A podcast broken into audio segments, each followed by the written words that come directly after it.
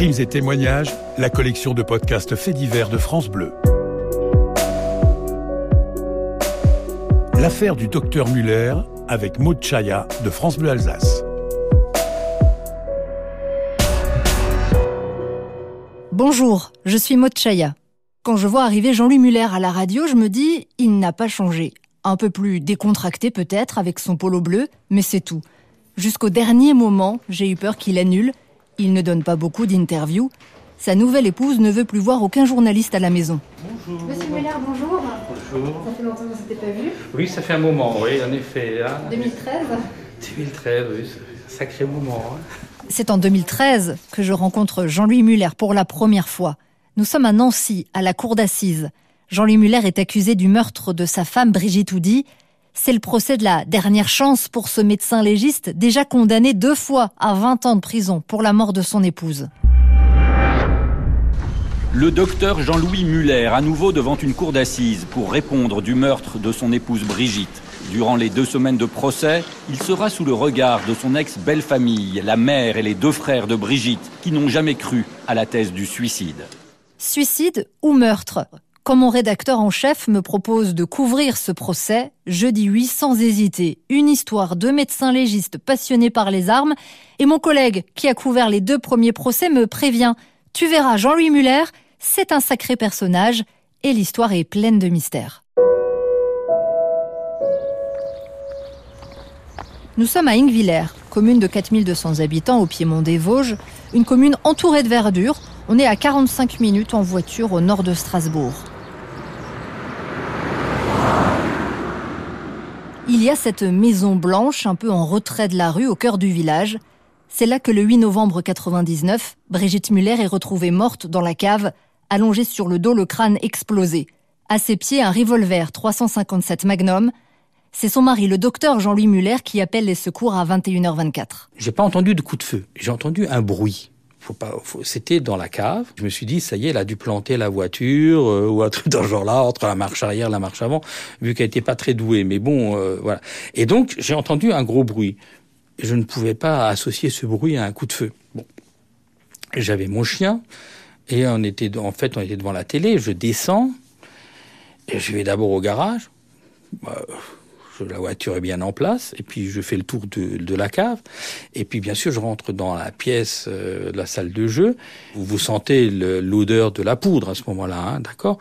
Et puis euh, comme il y avait une lampe qui n'était pas allumée d'un côté mais allumée de l'autre, donc vous allez d'abord là où il y a de la lumière, logique, et puis après vous allez là où il n'y a pas de lumière. Et quand vous allez là où il n'y a pas de lumière, vous voyez le corps de votre femme et vous avez le chien à côté. Qu'est-ce que vous faites?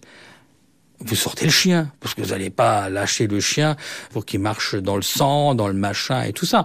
Bon, c'est un réflexe, je dirais, tout à fait basique, normal. Et en plus, comme je suis médecin légiste, quand vous voyez une tête exploser, euh, vous allez, vous savez très bien que, ben, avec de la poudre, vous, vous faites très vite, très vite le rapprochement. hein. Mais là, c'était votre, votre, votre femme, vous étiez Oui. dans... Bien sûr. Bah oui, mais euh, vous ne voulez pas que votre chien aille. Et donc j'ai tout de suite sorti le chien. Le fait de sortir le chien, ça vous fait quelques secondes, quelques très longues secondes de réflexion. Et à ce moment-là, bien sûr, quand tout est fermé, vous dites, vous n'allez pas de nouveau y rentrer. Et puis après, vous dites, euh, ça y est, euh, qu- qu'est-ce qui s'est passé? Et vous attendez. Cette façon de réagir du docteur Muller peut interpeller, mais très vite l'hypothèse du suicide est privilégiée. L'affaire est même classée mois plus tard. Sauf que la famille de Brigitte Muller a des doutes, de gros doutes. Elle allait bien. Elle s'était remise de son grave accident de cheval, d'après son psychiatre. Elle adorait ses enfants. Elle détestait les armes. Ce n'est pas possible. Pas dans la salle de jeu des enfants. Pas sans laisser une lettre, elle qui aimait tant écrire des poèmes. Ces arguments retiennent l'attention de Maître Vaquez.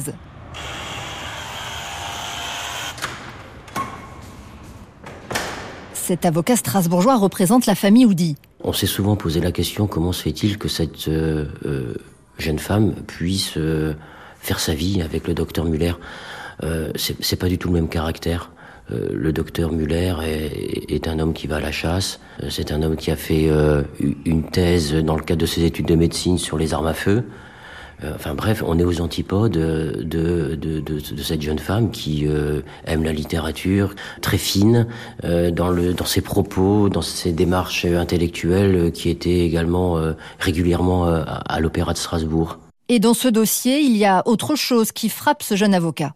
Si vous dites à n'importe quel kidam, écoutez, cette personne s'est suicidée, mais on ne trouve pas ses empreintes sur l'arme j'ai envie de dire, à partir de ce moment-là, on, peut fermer le dossier et euh, dire, voilà, euh, il y a quelque chose d'anormal, euh, la culpabilité nous paraît indéniable. Comment une personne qui se suicide ne peut pas laisser ses empreintes sur l'arme avec laquelle elle s'est suicidée? Même ceux qui ne sont pas partis pris dans l'histoire ne sont pas à l'aise avec cette affaire. Hans de Pen est le maire d'Ingviller.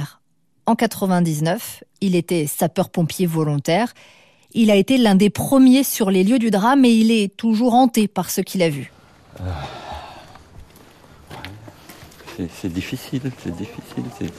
On cherche à comprendre et on ne trouve pas, alors que bien sûr il y a des suicides. Il y a, des suicides, euh, on ne se pose pas autant de questions. Et c'est la maison derrière les, les. Voilà. Il faut dire que les questions sont nombreuses. Il y a dans cette histoire ces détails, à peine croyables. Il y a ce soi-disant mot d'adieu griffonné sur un papier Kinder, ciao, ciao, ciao, planté avec un couteau sur une planche à découper. On retrouve aussi plus de traces de poudre sur Jean-Louis Muller que sur sa femme, les magistrats se posent des questions sur les relations du docteur avec les gendarmes. Avec les gendarmes avec qui je travaillais régulièrement, ils ont fait donc des, relevés d'empreintes, ils ont fait des photos. Donc ça a été fait, je dirais, un travail absolument correct. Tous les prélèvements ont été faits, on ne peut pas dire que ça a cafouillé quelque part. En 2001, presque deux ans jour pour jour après la mort de Brigitte Muller, Jean-Louis Muller est mis en garde à vue, le docteur tombe des nues je savais qu'il se passait quelque chose. Je savais qu'il se passait quelque chose, mais je ne savais pas quoi. Bon. Et euh, je revenais de Cure, où j'étais à, j'étais à Niederbronn, et puis bon, il y a la police judiciaire qui est là euh, et qui me met, voilà, euh, me signifie que je suis en garde à vue et si et ça. Bon, je suis en garde à vue, pourquoi? Donc euh, ils m'ont pas dit tout de suite pourquoi. Ils ont fait un tour à la maison, ils m'ont amené donc à la gendarmerie et puis c'est un premier interrogatoire avant d'aller d'aller sur. Mais c'est à ce moment-là que j'ai rencontré la première fois mon une avocate qui était passé, qui m'a dit écoutez, euh, vous êtes en garde à vue, a priori, pour homicide. Homicide de quoi? De ci, de ça. J'imaginais pas que c'était vis-à-vis du décès de, de Brigitte. Dans un premier temps. Vous, vous savez que vous n'avez rien fait, donc vous comprenez pas hein, euh, ce que vous faites là.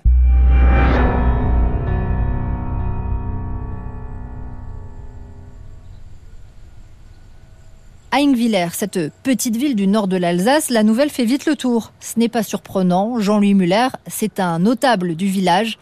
Jean Westphal est le maire d'Ingviller au moment du drame. Jean-Louis Muller s'est installé à Ingviller comme médecin. Et donc, euh, à ce titre-là, faisait partie de la bourgeoisie d'Ingviller. Il y en avait qui disaient, ben, il est médecin légiste. Donc, il a su s'y prendre. Et les autres ne comprenaient pas. Il comprenait pas le geste de Madame Muller. Oui. D'ailleurs, vu les circonstances, Jean-Louis Muller n'a pas pu rester dans le village. Ben, au début, je vivais encore à Ingviller, mais bon, ben, avec un truc comme ça, vous pouvez pas, hein, d'accord. Et puis, donc, il y avait mes, mes enfants, hein, donc, qui étaient sur place. Donc, euh, leur disait, c'est les enfants de, vous savez comment sont les, les gamins, hein, ils sont très difficiles. Et donc, on a décidé de partir. Malgré les soupçons qui s'accumulent, malgré l'hostilité générale, les deux fils de Jean-Louis Muller sont toujours à ses côtés. Raphaël et Alexandre, âgés de 14 et 8 ans au moment où leur maman disparaît, sont près de lui quand s'ouvre le premier procès à Strasbourg en 2008. Le docteur Muller arrive sûr de lui, expert plutôt qu'accusé, une distance qui met tout le monde mal à l'aise, y compris son avocat de l'époque, maître Thierry Moser. Je me souviens d'un monsieur, comment dirais-je, tout d'une pièce, très très catégorique, très, je dirais, un peu, un peu ironiquement, je dirais fier et dominateur. Bon, il avait un talent certain pour, comment dirais-je, pour euh, susciter une certaine antipathie. Mais vous, vous êtes son avocat. Qu'est-ce que vous lui dites euh, Eh bien, eh ben, on l'engueule, on l'engueule. Mais qu'on fait, moi, nous, nous, nous l'engueulons pendant les, les, les, pauses, pendant les, suspensions. Mais enfin, vous savez, chasser le naturel, il revient au galop. Surtout que c'est un procès qui avait duré, je crois, 10 ou 15 jours, je ne me souviens plus très bien.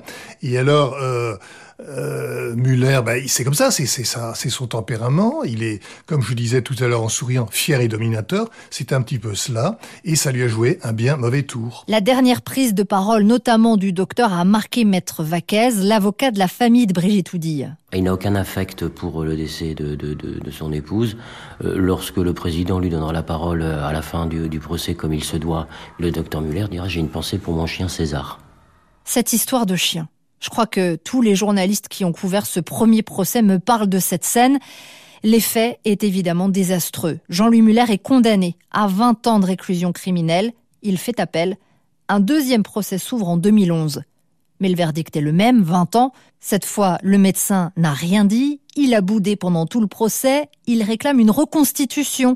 D'après lui, c'est le seul moyen de prouver qu'il n'a pas pu tuer sa femme.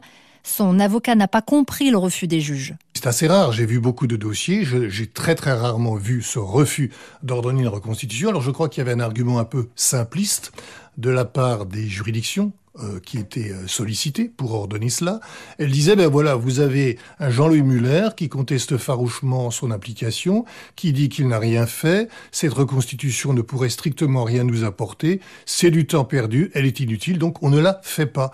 Mais nous, les avocats de Muller, nous disions, mais pardon, même si lui conteste, c'est pas pour autant qu'il faut le priver du droit fondamental à reconstitution, et cette reconstitution aurait précisément comme, euh, comme intérêt, comme finalité de démontrer l'absurdité du scénario imaginé par l'accusation.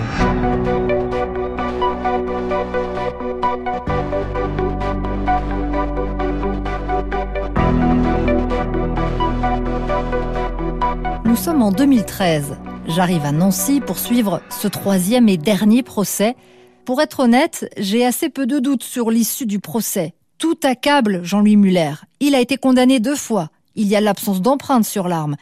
Et on a aussi appris que Brigitte avait eu un amant, une histoire d'amour platonique. Ils s'étaient échangé un baiser trois jours avant le drame. D'après des proches, elle songeait au divorce. Et pourtant, très vite, je comprends que ce procès n'aura rien à voir avec les deux premiers. Jean-Louis Muller a un nouvel avocat. Maître Éric Dupont-Moretti, l'un des avocats les plus célèbres de France, surnommé Akitator, et il présente cette affaire comme l'une des plus importantes de sa carrière. C'est une affaire euh, extrêmement difficile. On a deux semaines pour en débattre complètement. Je réserverai toutes mes explications à la Cour et aux jurés si vous m'y autorisez. Jean-Louis Muller apparaît transformé, fini, cet expert antipathique. Il est calme, il cherche du regard son avocat en permanence, il est presque intimidé par maître Éric Dupont-Moretti. Jean-Louis Muller se souvient de sa première rencontre avec lui. Je lui ai expliqué l'importance de cette reconstitution. Et lui, il a tout de suite compris que de toute façon, les magistrats n'en ordonneraient pas. Et donc, pour détourner ce refus, il a dit, bah, écoutez, on, on va faire cette reconstitution en pleine salle. D'accord? Et ça a été son idée géniale. La fameuse reconstitution, celle qu'il attendait depuis des années. Je vois encore la scène. Maître Éric Dupont-Moretti qui installe cette imposante table sur tréteau, celle du train électrique des enfants, celle à côté de laquelle Brigitte Muller a été retrouvée morte. C'est mon premier procès aux assises. Je me demande si cela arrive souvent qu'on assiste à une telle pièce de théâtre. À côté de moi, je regarde mes collègues plus aguerris, tout aussi incrédules. On en parle tous dans nos comptes rendus de la journée. C'est tout juste s'il ne faut pas faire de la menuiserie, glisse maître Dupont-Moretti, l'avocat de Jean-Louis Muller. L'expert en balistique se prête au jeu, mime un Jean-Louis Muller, l'arme à la main, derrière l'imposante carrure de maître Dupont-Moretti, qui lui tient le rôle de Brigitte. Si vous êtes derrière, votre corps fait barrage aux projections, on est d'accord demande l'avocat de Jean-Louis Muller. Oui, reconnaît l'expert. Or, il y a des traces. Fin de la démonstration. Pour la première fois, il y a un doute. Et si Et si Jean-Louis Muller n'avait pas tué sa femme? Et nous, journalistes, on se demande ce qui est en train de se passer dans la tête des jurés, d'autant que le procès connaît un autre coup de théâtre. des gendarmes qui croient se souvenir que le docteur aurait pris une douche ce soir-là. On pourrait penser que c'est une preuve contre Jean-Louis Muller, mais c'est tout l'inverse qui se produit. Les gendarmes n'ont rien dit pendant 14 ans, et c'est toute l'enquête qui est décrédibilisée. L'avocat des parties civiles, maître Vaquez, sent bien que ces changements de déclaration de dernière minute, tout ça, ça ne va pas l'aider. Je me dis qu'on là, on, se perd totalement euh, dans, les débats, ça part dans tous les sens. Et donc là, moi, si je suis à la place des jurés, ben, je me dis quoi? Je me dis, mais qu'est-ce que c'est que cette histoire? Comment se fait-il que l'accusation vienne nous sortir un, nouveau scénario euh, lors d'un troisième procès? Comment se fait-il que des gendarmes viennent nous sortir que peut-être que euh, le docteur Muller avait pris une douche? Enfin, bref, là, on, on est dans la confusion la plus totale. Pendant tout ce procès, Jean-Louis Muller comparaît libre. Il dort chaque soir à l'hôtel juste à côté du tribunal. Et on dort pas bien, hein. je peux vous le dire tout de suite. c'est des moments difficiles, d'accord. Avec euh, en plus dans l'hôtel où on est, bien sûr, il y a des journalistes euh, qui nous connaissent aussi, euh, qui sont qui sont un peu dubitatifs parce que bon.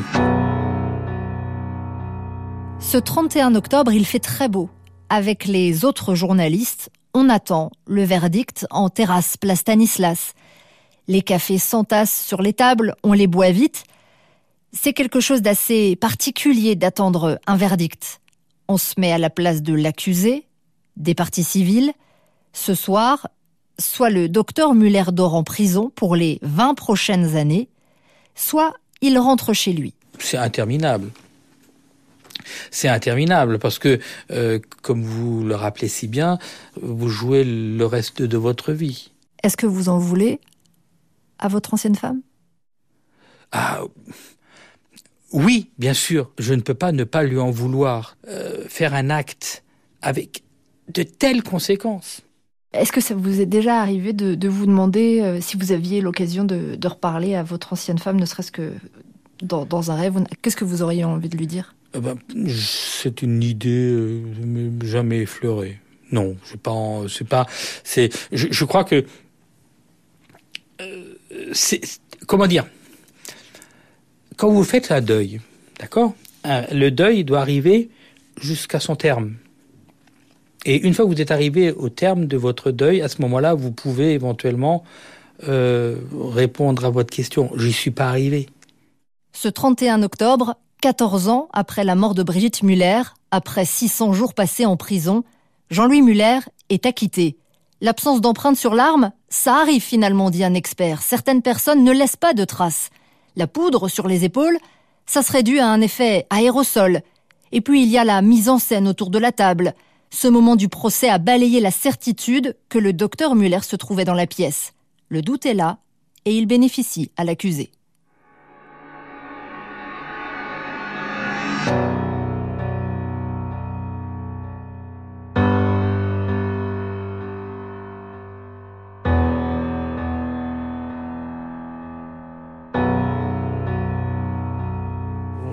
Craquez complètement. Hein. Vous craquez. Euh, euh, je, ne pense pas que les gens puissent imaginer euh, le combat que ça peut, ça, représente.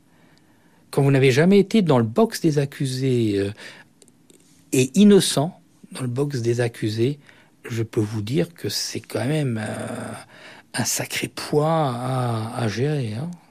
Euh, voilà, vous, savez que c'est la fin d'un cauchemar. C'est la fin d'un cauchemar et que vous allez pouvoir maintenant, euh, au moins avec les gens qui sont proches, euh, commencer à rebâtir sur quelque chose de de, solide. Il n'y a, pas de possibilité d'appel du parquet, du machin et tout ça. C'est un jugement définitif et tout ça. L'affaire est close dans le sens où il y a une vérité judiciaire. On dirait, voilà, c'est une vérité judiciaire. Elle est comme elle est. Euh, euh, il y a des gens qui vont l'accepter, hein, d'autres qui vont peut-être pas l'accepter. Ce doute qui, qui persiste? Est-ce que c'est quelque chose qui vous touche? Oui, alors c'est bien sûr c'est quelque chose qui nous touche. Hein. On a des, euh, je vais vous raconter un petit, un petit épisode tout simple. Il y a quelque temps, mon époux, enfin mon épouse, oui, a vendu sa maison euh, à Reichshofen de sa maman à son décès. Et donc il y a un moment donné, euh, elle disait mais d'où où est-ce que vous habitez? À Obersteinbach et ci et ça. Et puis elle dit ah oui mais à Obersteinbach il y a un ancien assassin. Alors elle dit ah tiens oui. Ah bah oui il a été mais bon il a été plus ou moins euh, acquitté mais en fin de compte. Donc euh, vous voyez il y a quand même quelque chose qui reste et qui marque je dirais que c'est quelque chose, le regard des autres, euh, il est important, la vie des autres est, est important, donc on, est, on essaye de se, de se protéger de ça vis-à-vis des enfants. Vous n'avez pas voulu quitter l'Alsace? Non, non, non, pour nous. Bah, pour euh, bah, oui, euh, non, je, là où on est, on, on, est super dans notre Alsace, on a encore deux chevaux, on a des poules, les dernières ont été croquées par le renard, c'est un peu embêtant pendant qu'on était en vacances. Mais bon, on a des poules, on a notre petit-fils qui vient régulièrement, donc le, notre petit Balthazar qu'on a régulièrement deux, trois jours par semaine. Ce petit galopin qui vient, qui va avoir trois ans maintenant, qui s'ouvre à la vie, qui aime bien euh, jouer avec le chien, se promener et, tout ça. Vous pensez qu'un jour vous lui parlerez de l'affaire? Alors, je, je sais pas. Je, je, ne pense pas que moi je vais lui en parler automatiquement. Euh, Peut-être il nous en parlera, mais ça ne, ça ne doit pas lui perturber euh, son esprit plus que ça. Mais euh, euh, ça se peut. Ce que vous dites est d'ailleurs intéressant parce que ça me remémore un peu mon père aussi, vous savez, qui était un malgré nous. Euh, on, on, voit aussi cette génération de, de ces malgré nous euh, qui ont énormément souffert d'une injustice terrible. Et voilà, donc euh, parfois ça me remémore. Et c'est vrai que j'ai très peu discuté avec mon père. C'est quelque chose qu'on n'aime pas, euh, voilà, commémorer comme ça. Et vous pensez que vous serez comme votre père, vous n'aimez pas forcément en reparler? Non, c'est pas forcément. Donc là, je réponds à, à votre sollicitation parce que bon, c'est amical, c'est euh, et puis je vous dis, on arrive à l'épilogue. L'épilogue, c'est-à-dire à un moment donné, il y a eu euh, cette une innocence qui a été euh, judiciaire, mais je veux aussi qu'il y ait la reconnaissance qu'il y a eu une grave faute judiciaire et qu'il faut qu'on sorte de ce tabou de l'irresponsabilité des magistrats. Le combat judiciaire de Jean-Louis Muller n'est pas terminé. Il poursuit l'État français pour faute lourde devant la Cour européenne des droits de l'homme.